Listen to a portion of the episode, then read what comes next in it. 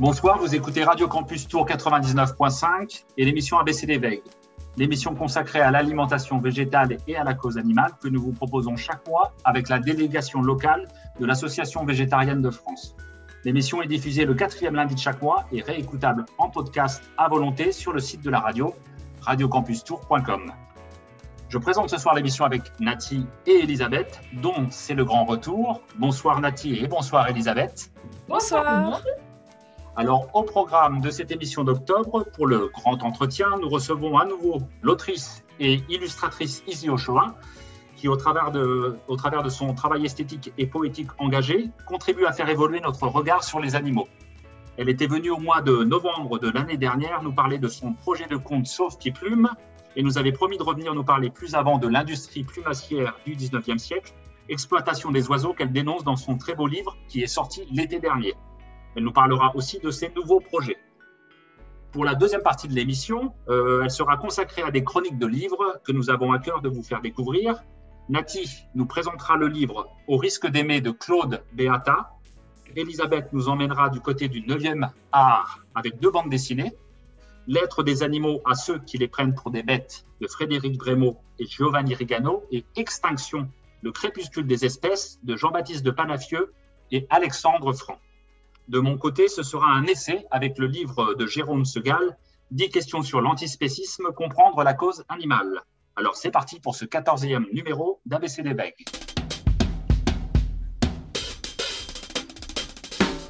Alors Izzy, merci d'avoir accepté une nouvelle invitation dans l'émission. Pour les auditeurs de l'émission qui ne te connaîtraient pas, est-ce que tu peux te présenter et présenter brièvement ton travail? Oui, bien sûr. Je suis, bonsoir. Je suis freelance depuis 35 ans et j'ai découvert très tôt dans mon parcours professionnel le monde de l'édition. Et euh, cet univers m'a aussitôt enchantée. J'ai été maquettiste, puis directrice artistique, et à partir de 95, j'ai eu la chance d'être éditée pour mes images félines notamment. J'ai ensuite euh, écrit et illustré des ouvrages de loisirs créatifs, et ces dernières années, j'ai illustré des ouvrages divers, comme un livre sur le Paris insolite pour la Rousse jusqu'à ce que j'écrive et illustre l'album Jeunesse Fritz, paru aux éditions du Rouergue Actes Sud, fin 2018. Et c'est ce livre qui m'a mise sur la voie sur laquelle je suis aujourd'hui, celle de mes choix éditoriaux et graphiques. Alors, euh, comme nous le disions en début d'émission, le livre Sauf qui plume, que tu étais venu présenter déjà euh, dans l'émission de novembre 2010, 2020, oh là là, oui, il ne faut pas qu'on se vieillisse, est désormais sorti. Euh, est-ce que tu peux en présenter brièvement le thème de Sauf qui plume? Absolument, avec plaisir. Sauf qui plume est un conte que j'ai écrit et illustré. C'est l'histoire d'un petit monarque à la tête d'un royaume pas très grand qui s'éprend de la mode des chapeaux à plumes et il va être imité par ses sujets, tous ses sujets. Il va presque tous ses sujets. Il va ordonner aux chasseurs de tuer tous les oiseaux du royaume afin de prélever leurs plumes destinées au couvre-chef. Seule une femme, l'héroïne, va s'élever contre ce carnage et manifester sa colère par un moyen très original. Il va s'en suivre des péripéties, mais je vous rassure, l'histoire se termine bien pour les oiseaux du moins. Alors, avant de nous parler un peu plus justement de l'exploitation des oiseaux dans la mode 19e siècle, que tu dénonces donc euh, dans ton livre, est-ce que tu peux nous parler des autres sources qui ont inspiré ton conte? Euh, la trame de l'histoire repose sur l'exploitation des plumes d'oiseaux essentiellement et renvoie à cette mode qui a réellement existé à partir de 1850 et jusqu'à la fin de la Belle Époque. Mais l'histoire ne se situe pas dans, euh, euh, est intemporelle. Hein, c'est une histoire qui peut se, se passer au Moyen Âge, voilà. Mais ça renvoie simplement à cette mode de, la, de, la fin du 19e siècle. Et sauf qu'il fait aussi référence aux lois somptuaires qui, depuis la Grèce antique, réglemente ou impose des habitudes de consommation et notamment la, matière, la manière de se vêtir. D'une certaine manière, les lois somptuaires existent toujours, car certains codes d'habillement persistent encore avec les codes vestimentaires, le dress code dans certaines entreprises ou les milieux scolaires. Vous voyez? Est-ce que tu peux euh, maintenant nous parler un peu plus donc, des réalités de l'industrie plumassière qui a sévi au 19e siècle et euh, au début du 20e euh, en fournissant des plumes d'oiseaux au secteur de la mode. Alors, comment en as-tu entendu parler et quelles ont été tes sources historiques? Ben, en fait, en, réalité, c'est en écrivant mon conte euh, que j'avais en tête, euh, totalement inventé, que je me suis documentée et que j'ai découvert l'ampleur de cette industrie qui a été et est toujours si préjudiciable aux oiseaux. Les oiseaux ont tout le temps été chassés par les hommes pour la consommation de leur chair, mais aussi pour leur plumage, dans tous les pays et toutes les civilisations, en Afrique, en Asie, partout. Par exemple, en Amérique centrale, les, les Aztèques fabriquaient des coiffes gigantesques à partir des plumes du quetzal resplendissant, el penacho. Il fallait 450 plumes vert émeraude de la queue de ce splendide oiseau pour confectionner une de ses coiffes. Les militaires aussi ont usé et abusé des plumes d'aigrettes notamment. J'ai même vu des, des diadèmes de chats d'Iran faites de plumes d'aigrettes et de diamants. Donc, du 19e siècle puis ensuite, du 19e siècle jusqu'en 1940, il existait une mode en Chine où des artisans fabriquaient des accessoires recouverts de plumes de martin pêcheur. Cette mode s'appelait Tian Tsui, littéralement parsemé de martin pêcheurs. À partir de 1850, les oiseaux été massivement tués pour orner les chapeaux des femmes et l'engouement a été grandissant et atteint son pic euh, jusqu'à la fin du 19e siècle. Cette mode a duré jusque vers 1910, euh, époque à, laquelle, à partir de laquelle on s'est mis à élever des autruches pour leurs plumes plutôt que de faire venir des oiseaux exotiques. Parce que quelques, associations ont commencé à protester vivement car le trafic était si important que certaines espèces d'oiseaux étaient en voie de disparition. C'était un trafic continu où les oiseaux de paradis et autres espèces spectaculaires arrivaient par cargaison entière jusque dans les ateliers. 200 millions d'oiseaux étaient sacrifiés dans le monde chaque année les lanceurs, alors je pourrais vous parler des lanceurs d'alerte comme Frank Chapman ou Emily Williamson, mais je crois que, hélas, on n'a pas beaucoup de, temps. En revanche, j'aimerais vraiment citer euh, Anne Monjaret, qui est une des seules chercheurs à évoquer de façon approfondie l'abattage des oiseaux destinés à l'industrie plumassière. Euh, c'est une femme française, ethnographe, directrice de recherche au CNRS, présidente de la Société d'ethnologie française. Voilà. Est-ce qu'elle a, elle a, sorti, elle a sorti un livre sur le sujet, sujet Easy, du coup? Non, elle a écrit des, euh, une, thèse, en fait, euh, une thèse, mais pas sur l'industrie plumassière, et hélas, mais c'est au cours de ses recherches sur la mode, euh, des Catherinettes, etc. Sa thèse qu'elle a écrite au début, de ses, à la fin de ses études, portait sur les Catherinettes. Et ensuite, elle a travaillé sur la mode, fait des recherches sur la mode, et c'est là qu'elle a découvert l'ampleur de, de, de, de cette industrie. Et à ma connaissance, c'est la seule qui a travaillé là-dessus. Donc je, veux vraiment lui rendre hommage et la citer parce qu'elle euh, a écrit pas mal de textes très intéressants. Vous tapez son, nom et vous trouverez beaucoup de textes intéressants. Voilà. Et aujourd'hui, mais qu'en est-il alors de l'exploitation des plumes d'oiseaux?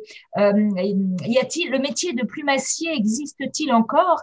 Et, dans les autres régions du monde, est-ce qu'ils ont arrêté? Est-ce qu'ils ont continué? Euh, Et dans quel pays? Oui, alors pour, euh, comme vous savez sans doute, puisque vous êtes, euh, euh, vous travaillez sur la, cause animale, il y a eu la convention de Washington en, qui a été signée par quelques 80 pays seulement en 1973, qui, qui protège les espèces de faune et flore sauvages menacées d'extinction. Donc là, c'est là que ça s'est vraiment arrêté. Et ensuite, d'ailleurs, plus tard, ce sont 183 pays qui ont ratifié cet accord. Donc, mais, c'est très tardif, hein. c'est-à-dire qu'on parle de 1973. Euh, jusque-là, il n'y avait aucune, euh, euh, aucune convention et on faisait absolument ce qu'on voulait de, de, tous les oiseaux exotiques de, de, tous les pays. Quoi.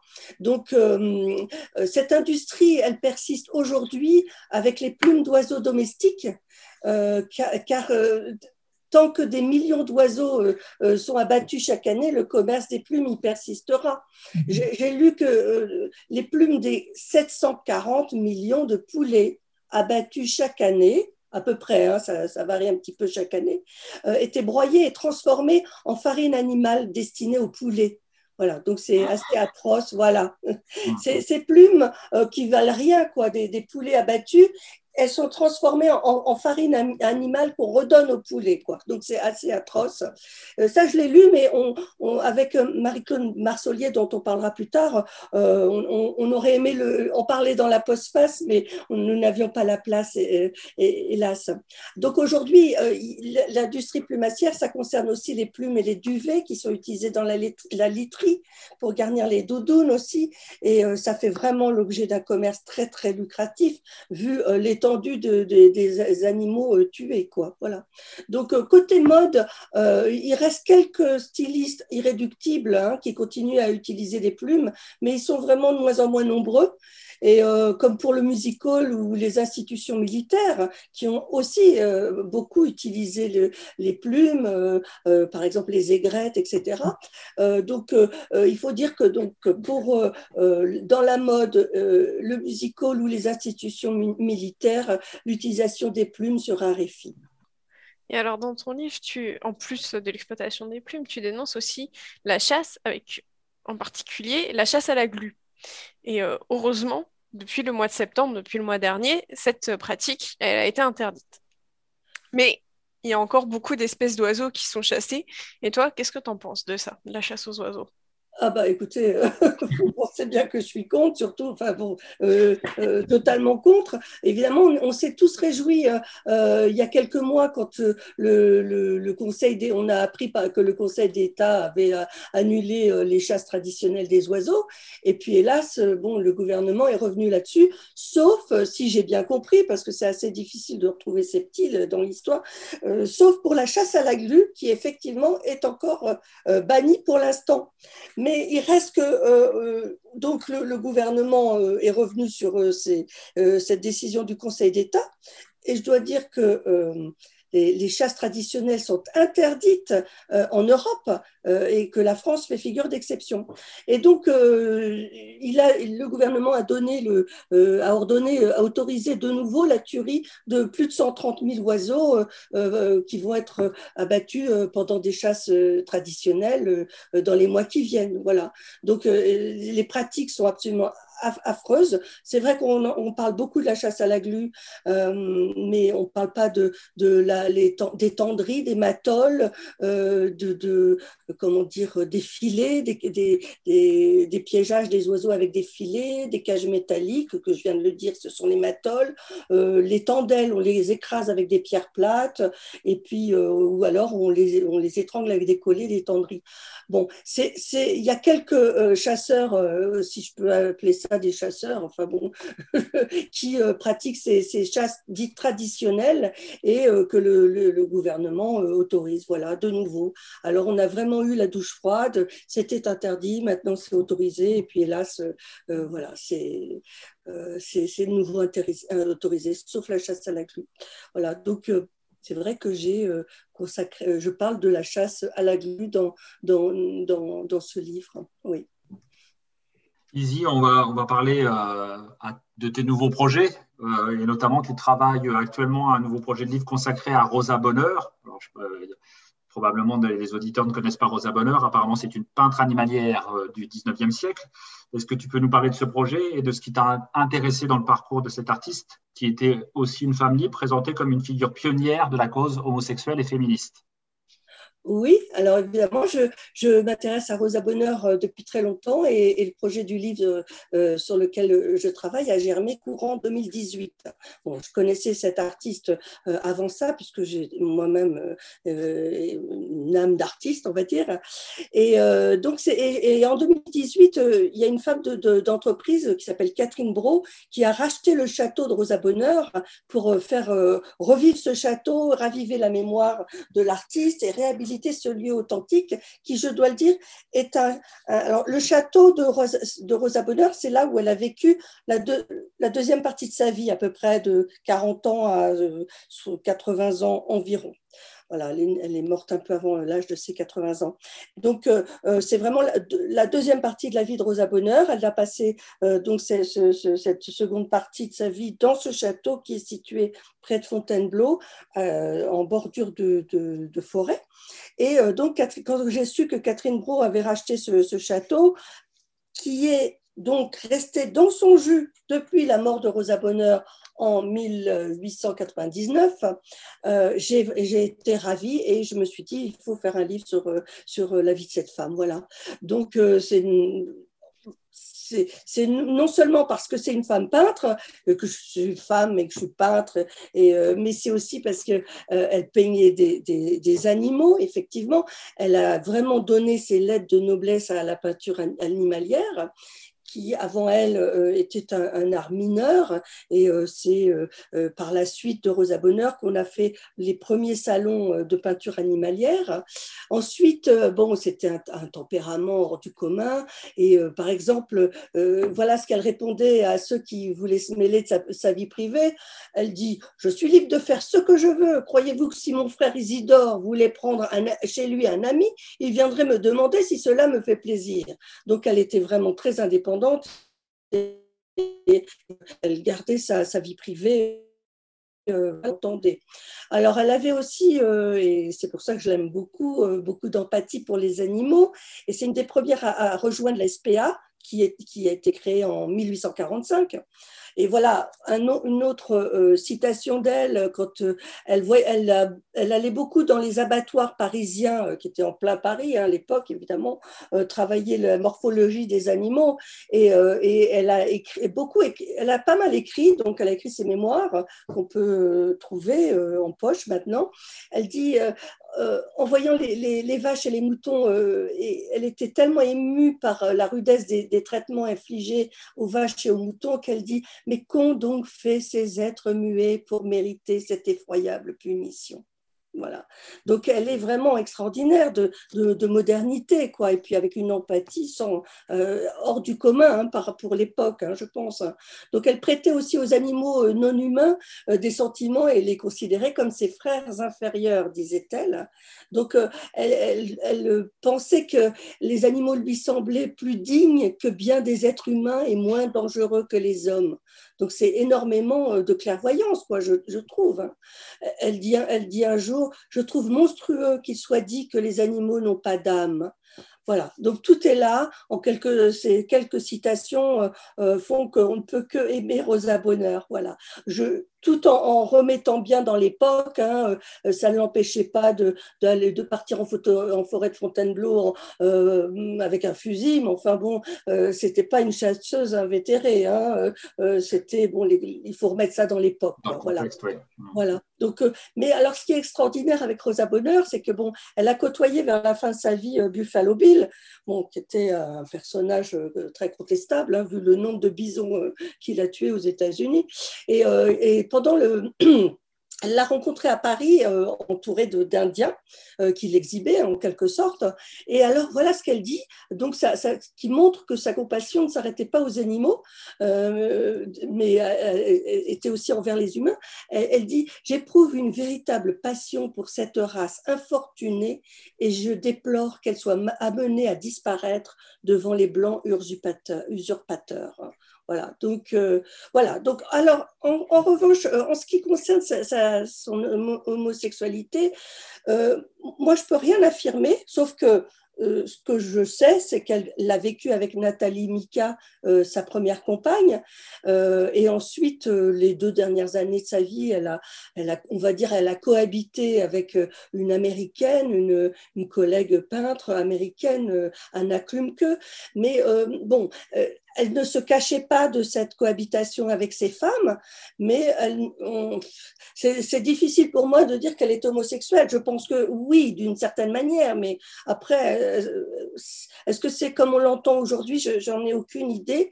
Et justement, j'attends je, j'attends euh, euh, impatiemment la, une exposition qui va avoir lieu. sur euh, Rosa Bonheur intime, la Rosa Bonheur intime. Euh, cette exposition aura lieu à l'automne prochain au musée d'Orsay et c'est une exposition qui, à partir de tout ce que Catherine Bro, la propriétaire du château, a retrouvé de lettres et de documents, euh, donc Catherine Bro prépare cette exposition avec Leila Jarboué, qui est conservatrice au musée d'Orsay. Et qui devrait me faire l'honneur de préfacer mon livre. Voilà, ça c'est un petit scoop. Donc euh, j'attends vraiment de cette exposition pour, euh, euh, comment dire, en apprendre plus sur le rosa bonheur intime et les femmes. Voilà. Donc moi j'ai lu un maximum de choses, tout ce que je pouvais.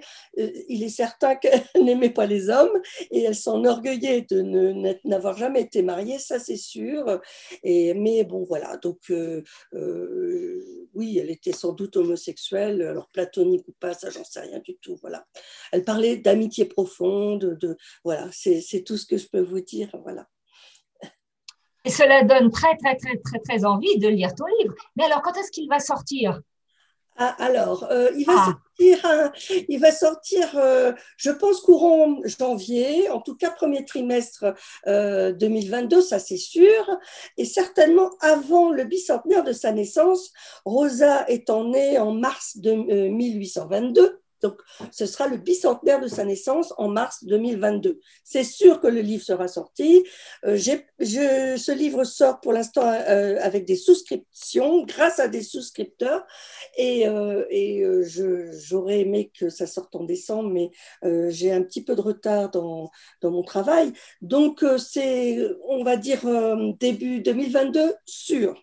Et alors, ceux, qui ont envie peuvent encore souscrire euh, la souscription, pas vraiment. On peut l'acheter, euh, on peut l'acheter à l'avance, mais euh, bon, voilà. Mais en tout cas, c'est sûr qu'on trouvera sans doute partout, même puisque je vais travailler avec un diffuseur distributeur pour ce livre. D'accord. Et as-tu d'autres projets en cours ou à venir? Euh, Oui, ah, beaucoup, j'imagine. Bah, des idées, des idées, plein, plein, plein. Euh, des projets aussi, mais euh, hélas, il faut choisir parce que je suis pour l'instant toute seule dans ma, ma, petite maison d'édition. Mais enfin, pour le moment, disons que j'ai plein de projets, dont un projet après le Rosa Bonheur qui sortira, un projet personnel du type Fritz, on va dire, euh, c'est-à-dire c'est la, je vais raconter la vie d'un animal qui a vraiment vécu. Alors rien à voir avec Fritz, hein, c'est une autre espèce d'animal, euh, voilà. Mais, mais c'est un, un, livre, un projet dans le même esprit, voilà. Voilà. Et puis, bien. je, on verra, euh, j'ai plein d'idées, d'autres idées, on verra ce que je suis capable de faire aussi, euh, le temps qui me reste, etc. Et l'énergie aussi. On a hâte, on a hâte de voir tout ce que tu vas encore nous proposer. Et alors, euh, justement, en parlant de ta maison d'édition, Nisi, qui s'appelle Ours et Loup, tu l'as créée à la sortie de ce qui plume, quelle est sa vocation? Est-ce que tu as décidé de la faire pour gagner en indépendance? Est-ce que tu envisages aussi dans cette maison de publier d'autres auteurs ou d'autres autrices? Absolument, j'espère bien, oui. sinon, ça s'appelle de l'auto-édition et c'est pas du tout mon choix. En revanche, ça viendra euh, avec les, projets, avec les rencontres. Euh, vu que je suis assez limitée pour l'instant, euh, bon, les, les, choses se feront, mais j'espère avec d'autres auteurs, peut-être même que je pourrais publier un livre sans, euh, en tant qu'éditeur, on verra. Euh, euh, bon, pour le moment, c'est vraiment ma maison d'édition. Elle est née il y a quelques, il y a peu de temps, il y a quelques semaines, et il faut aussi que je m'organise. Il faut que j'apprenne le métier parce que même si j'ai beaucoup travaillé dans l'édition, je connaissais plus la partie fabrication, on va dire. Mais voilà, donc j'apprends un petit peu le métier et comme je vous viens de vous le dire, je confierai heureusement la, la diffusion et la distribution à une société parce que bon, c'est, j'ai pas vocation à faire euh, euh, euh enfin, représentant, etc. C'est pas du tout, c'est la partie, la, une partie difficile et euh, voilà qui qui me laisserait pas assez de temps pour la création justement. Voilà.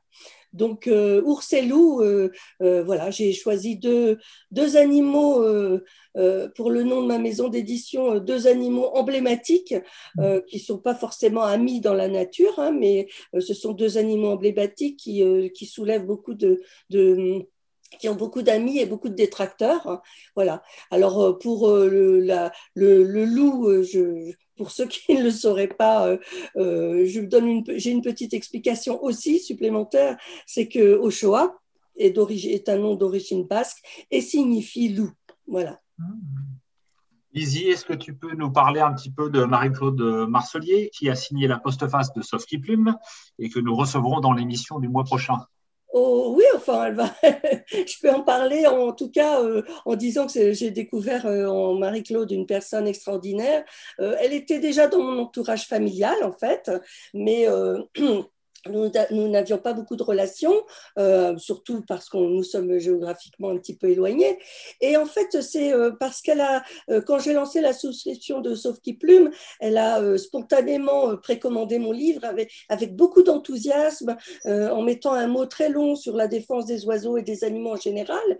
Et là, évidemment, je me suis dit, oh, mais qui, quelle, quelle personne délicieuse. Et là, nous avons commencé une relation très continue et beaucoup plus proche. Et euh, et, vraiment, je suis tombée sous le charme de cette personne qui est très fine, une personne très fine, très professionnelle et complètement investie dans, la défense des animaux et le véganisme. Ça, c'est clair. Hein. Donc, en plus, ça tombait très bien.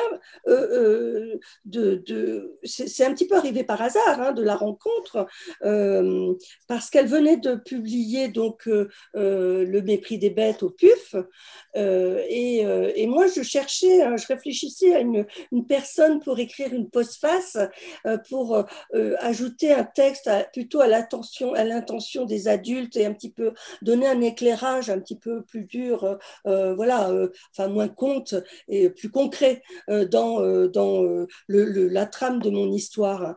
Et, cette rencontre est, arrivée, enfin voilà, c'est Marie, la rencontre avec Marie-Claude est arrivée, les, les relations, les explications et tout ça. Et j'ai eu vraiment, moi je suis sous le charme de Marie-Claude, voilà, donc euh, c'est très très bien tombé et je suis ravie de cette préface, euh, cette postface, qui pourrait être une préface aussi. Hein. Cette postface est d'une force incroyable et euh, là où je suis très contente d'être éditrice de mes propres livres, c'est que je pense sincèrement que cette postface, un éditeur classique ne l'aurait pas acceptée. Voilà. Donc euh, c'est vraiment euh, euh, cette postface, elle marque ours et loup de son empreinte quoi.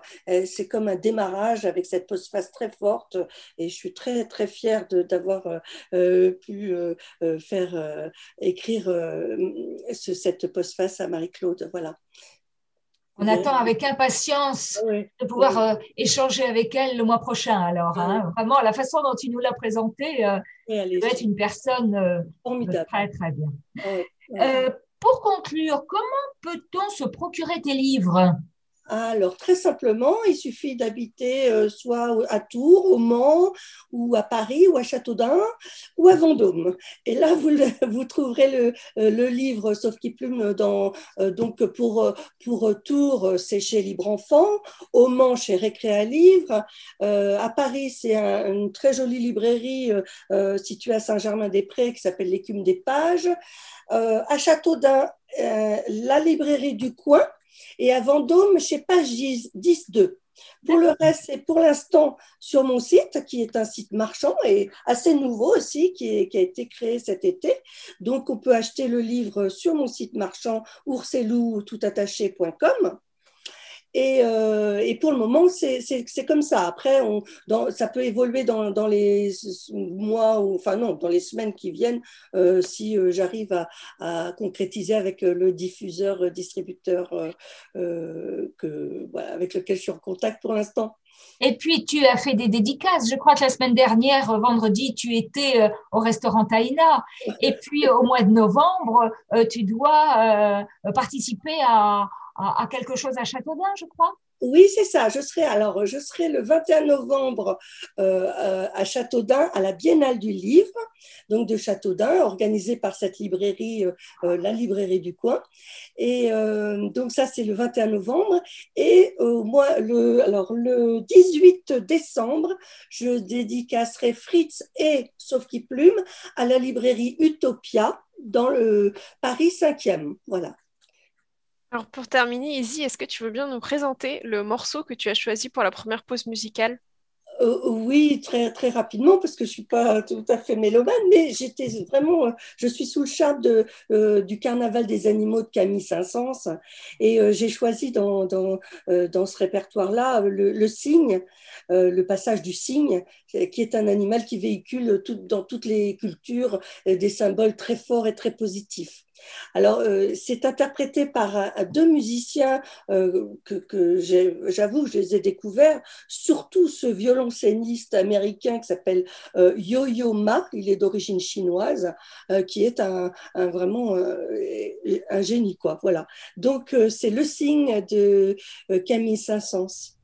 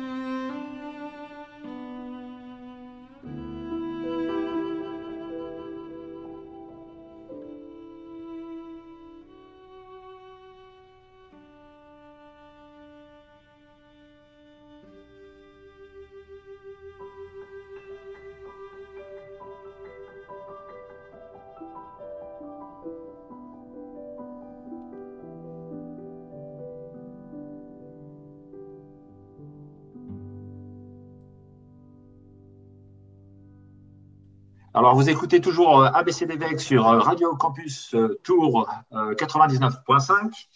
Et puis, avant de parler des, livres qu'on voulait vous présenter, Elisabeth, je crois que tu devais nous présenter un agenda bien chargé dans les semaines et mois qui viennent. Et oui, et oui, et oui, on va parler de, de, de l'AVF, de l'AVF un petit peu en national, un petit peu en local. et puis, je vais commencer par la sortie de Virage. Euh, c'est pas une sortie de virage, mais c'est la sortie du magazine Virage de l'Association végétarienne de France et c'est le numéro 11. Alors, il est sur le feu actuellement, il devrait sortir mi-novembre. Et alors, euh, le dossier principal est consacré au soja. Vous saurez tout sur ces différents types de production dans le monde et en France, son économie, ses impacts environnementaux, ses atouts nutritionnels et culinaires. Et, vous pourrez le lire en ligne sur notre site ou le commander sous format papier et pour la modique somme de 5 euros. Ça, c'était le premier point. Le deuxième, ce sont nos ateliers cuisine euh, sur Zoom euh, qui, euh, qui s'appelle 1, 2, 3 Veggie et qui continue parce qu'il y en a eu un petit peu au mois de septembre, je crois. Vous pouvez aller voir sur le site 1, 2, 3 Veggie toutes les recettes VG qui sont succulentes. Et pour fêter la journée mondiale du véganisme qui a lieu le 1er novembre, 1, 2, 3 Veggie organise son prochain cours de cuisine en ligne entre 19h et 20h. 19h, 20h le 1er novembre. La recette, c'est un risotto butternut champignon autour d'une euh, masterclass d'Aurélie Berruet-Pouillet en partenariat, partenariat pardon, avec Veggie Avenue et les éditions La Plage. Ce cours de cuisine, c'est un cours pour débutants qui se passe en ligne via Zoom. Mais attention, les places sont limitées à 30 personnes. Rendez-vous vite sur 1, 2, 3 Veggie pour vous inscrire. Et le prix est libre. Vous donnez ce que vous voulez. Une autre info.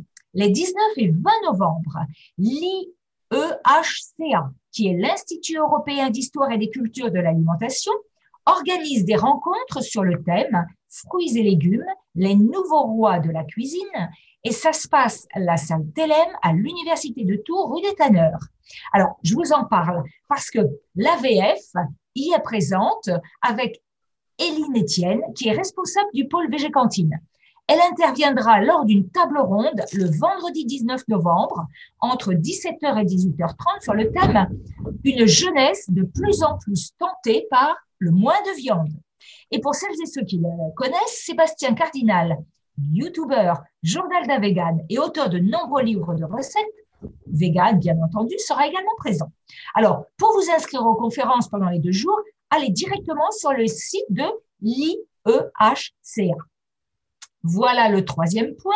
Le quatrième, alors là, nous sommes très, très fiers parce que j'ai le grand plaisir de vous annoncer euh, entre le 19 et le 23 novembre, la lauréate du prix Maya 2021 pour son roman Mamared aux éditions Le Nouveau Pont viendra nous rendre visite.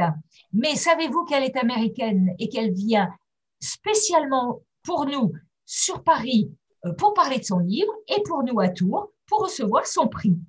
Alors, elle sera, euh, elle sera à la librairie euh, L'Oiseau Vigie le samedi, ça doit être le samedi 20 dans l'après-midi pour parler son, son livre. Et c'est une librairie à Saint-Pierre-des-Corps.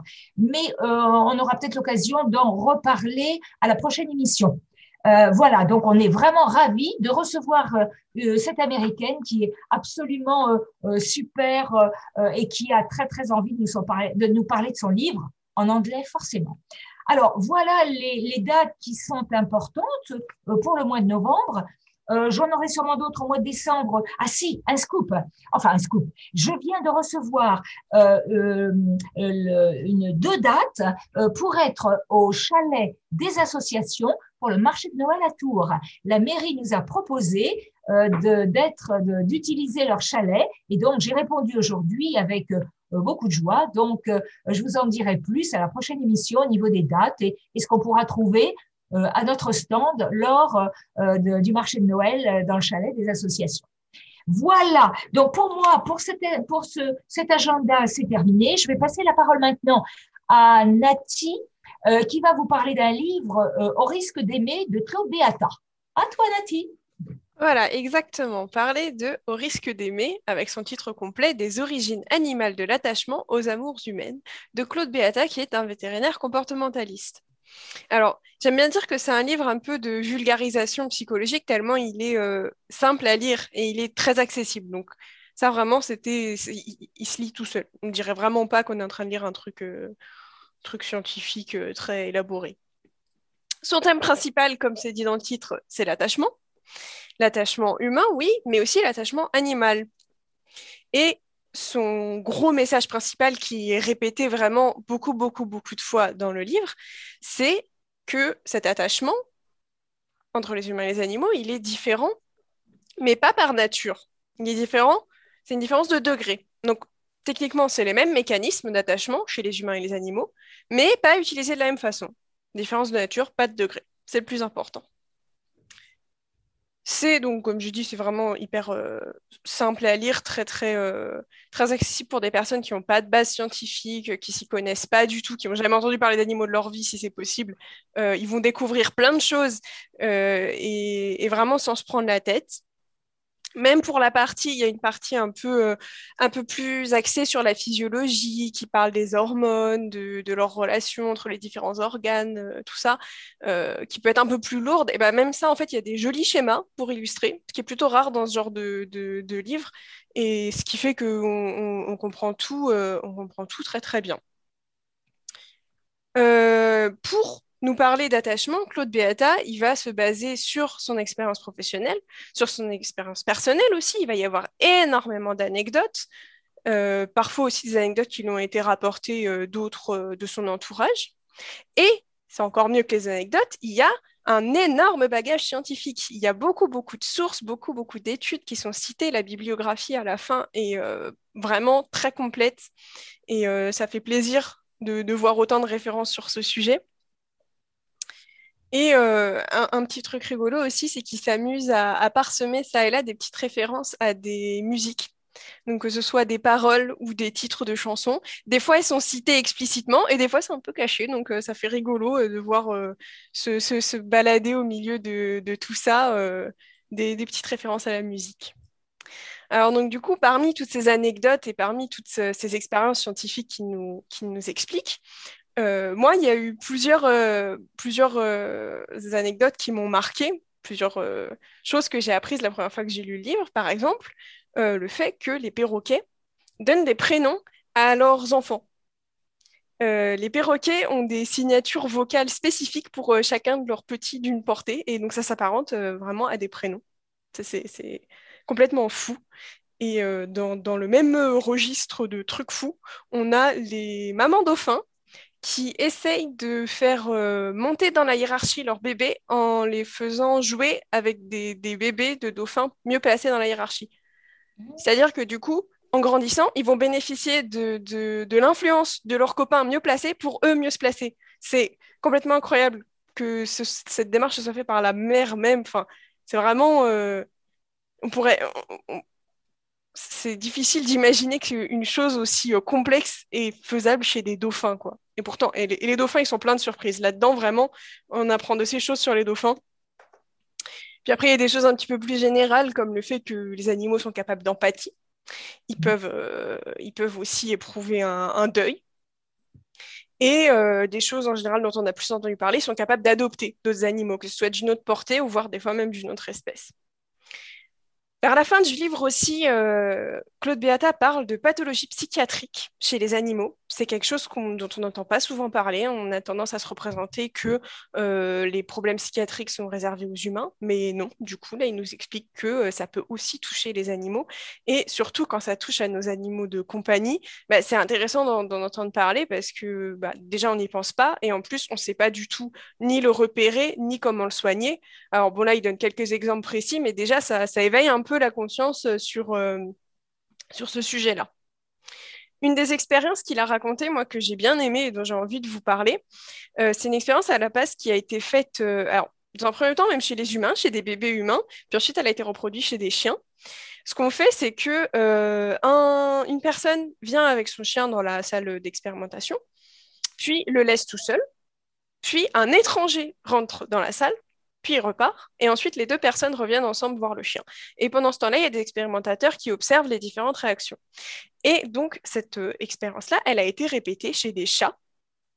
Et ce qui a été montré, c'est que euh, en présence de l'étranger ou quand ils sont tout seuls, les chats, ils vont avoir euh, un comportement d'alerte plus marqué, ils vont avoir un comportement plus anxieux, ils vont être plus inhibés quand ils sont seuls, par exemple.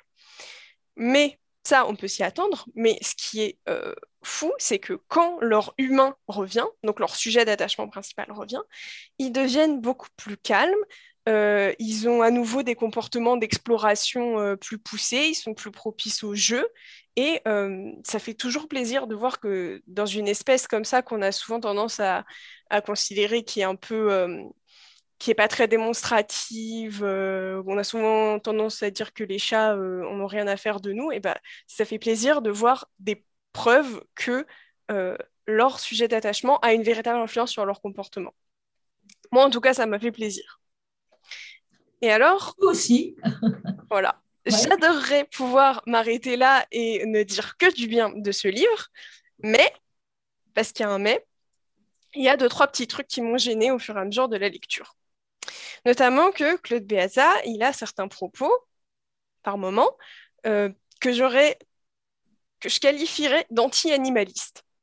Ce qui est un peu paradoxal dans un livre qui prône la compréhension et euh, l'ouverture d'esprit sur les capacités des animaux, mais euh, il a à plusieurs reprises des, propos assez, euh, assez bien marqués contre les défenseurs des animaux en ressortant plusieurs clichés comme le fait que c'est des extrémistes qui veulent mettre les animaux au même comment dire sur le même plan que les humains qui veulent leur donner les mêmes droits ces choses-là qu'on entend, euh, qu'on entend souvent et que nous, on sait bien que c'est pas vrai ou que si ces personnes-là existent, elles sont vraiment pas euh, représentatives de la défense des animaux. Et euh, il marque clairement vers le début du livre une position contre la stérilisation obligatoire des chats. Selon lui, ce ne serait pas une solution à la, surpopulation et, à ses conséquences. Mais bon, ça m'a un petit peu étonné, mais c'est son avis. Et ça pourrait s'arrêter là, ce serait pas bien grave, mais il y a vers le milieu du livre, une partie d'un chapitre qui s'appelle L'omnivore empathique. Alors en soi, ça pose pas forcément, ça présage pas forcément quelque chose de mauvais, mais dans cette partie, euh, à un moment, Claude Beata nous explique pourquoi il n'est pas végétarien. Ah. Et dans ce paragraphe, il dit, je cite, Après avoir pour mon métier visité beaucoup d'élevages, je sais qu'il y a des endroits où j'aurais pu aimer vivre si j'avais été destinée à la consommation, et d'autres qui sont indignes de la relation plurimillénaire qui unit les humains et les animaux domestiques. Et là, moi, quand j'ai lu ça, j'ai vraiment été choquée, parce que mmh. j'ai trouvé ça vraiment impensable qu'on puisse, pendant ne serait-ce qu'une petite seconde, dire qu'on envisage d'être seulement destiné à la consommation et qu'en plus ce soit une, situation pas non plus souhaitable, c'est pas ce qu'il dit, mais euh, envisageable. Enfin, moi, je comprends pas comment est-ce qu'il en arrive à écrire une phrase pareille. Moi, ça me, ça me passe complètement par-dessus. Et un peu plus bas, pareil, sur cette même page, euh, il nous parle de la viande de veau, comment les veaux sont élevés pour que leur viande soit bien blanche, donc parce qu'ils sont privés de lumière. Il nous raconte qu'il était allé visiter un élevage, euh, voilà, parce que les vétérinaires doivent contrôler les, élevages euh, industriels, et qu'en sortant d'un élevage de, veaux à la viande blanche, il tombe sur un, pré avec un veau et sa maman, et il est en train de, gambader, de jouer, de sautiller partout. et il conclut son, paragraphe sur euh, Mais depuis, j'essaye de ne manger du veau que quand je sais qu'il a eu droit à cette vie-là. Et donc là, le contraste entre euh, la, sensibilisation qu'il essaie de faire, tout le reste du livre, euh, qu'il essaie de, nous ouvrir les yeux sur les capacités des animaux, et d'un coup qu'il puisse tenir des propos comme ça, aussi décalés en plein milieu de son livre, moi vraiment, ça m'a ça m'a choqué. Je, je, je comprenais pas trop. Euh, enfin, on s'y attend pas trop, en fait. Donc, on, voit bien qu'il n'est pas vraiment complètement déconstruit euh, sur, euh, sur ce qui concerne sa relation avec les animaux qu'il consomme. Mais d'un autre côté, par sa profession et par l'écriture de ce livre, et en plus il en avait écrit aussi un autre sur les chiens, il travaille quand même beaucoup à essayer de, faire en sorte que les humains aient une meilleure considération des animaux. Et donc déjà, rien que pour ça, c'est déjà très très bien. Donc voilà, globalement, ce que je dirais, c'est que pour un public général qui euh, est curieux, qui a envie de découvrir des choses sur le monde animal en général, sur l'attachement en particulier, euh, ça va vraiment être un super livre qui, se lit tout seul, qui va être très amusant, euh, très touchant. je, ne peux que le conseiller, franchement. Mais c'est vrai que si on est déjà engagé dans la cause animale, il y a deux, trois petits passages comme cela qui vont vont pas trop qui, vont pas trop aider. Mais bon, globalement, je recommanderais quand même ce livre. Voilà, c'est tout pour moi. C'est à toi, Jérémy. Merci, Lati. alors, moi, j'ai parlé, parlé d'un livre. alors, je ne sais pas si Claude Beata aimerait lire ce livre-là. je vais vous parler du livre 10 questions sur l'antispécisme, comprendre la cause animale. C'est un livre qui est écrit par Jérôme Segal et qui est paru cette année aux éditions Libertalia. C'est euh, Libertalia, une maison d'édition qui est basée à Montreuil, en région parisienne. Alors, c'est un livre euh, qui fait un petit peu plus d'une centaine de pages. C'est un livre assez compact. Donc, euh, ça se glisse facilement dans un sac et ça se lit assez facilement. Et alors, pour vous présenter un peu Jérôme Segal, lui, il est maître de conférence en histoire à l'Université de Paris-la-Sorbonne. Euh, il vit entre Paris et Vienne, en Autriche, où il a des activités aussi de recherche et de journalisme. Il est aussi vegan et engagé pour la cause animale. Il était notamment candidat pour le Parti animaliste aux dernières élections européennes de 2019. Et il a écrit plusieurs articles et livres sur ce sujet, dont ce présent livre consacré à présenter et aider à comprendre les différentes dimensions de l'antispécisme en 10 questions, vous l'aurez compris, ça c'est le titre du livre. Alors, euh, première question de l'ouvrage et question à laquelle euh, il nous faut répondre pour vous aider à mieux comprendre l'objet du livre, parce que euh, même si on en avait déjà un petit peu parlé, c'est qu'est-ce que l'antispécisme? Donc, vous savez peut-être pas tous ce qu'est l'antispécisme. Alors, dans son livre, Jérôme Segal présente l'antispécisme comme le fondement philosophique et politique de la cause animale. Le terme antispécisme fait référence au spécisme. C'est un terme qui a été introduit en 1970 par Richard Ryder, un psychologue britannique qui était membre du dit groupe d'Oxford. C'est un groupe de réflexion qui regroupait des végétariens à l'époque, qui avait été fondé à la fin des années 60 au sein de l'université d'Oxford et dont le philosophe Peter Singer, dont vous avez peut-être déjà entendu parler, était proche. C'est d'ailleurs Peter Singer, l'auteur de Libération animale, qui est un livre important pour la cause animale, qui va largement populariser le terme de spécisme.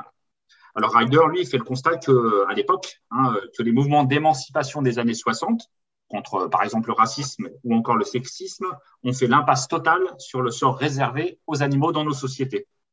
Alors, pour reprendre une définition qui était donnée dans les cahiers antispécistes, hein, les cahiers antispécistes, on en avait déjà parlé dans l'émission, c'est la revue française historique consacrée à l'antispécisme. Alors, euh, ils disent le spécisme est à l'espèce ce que le racisme est à la race et ce que le sexisme est au sexe une discrimination basée sur l'espèce, presque toujours en, faveur des membres de l'espèce humaine.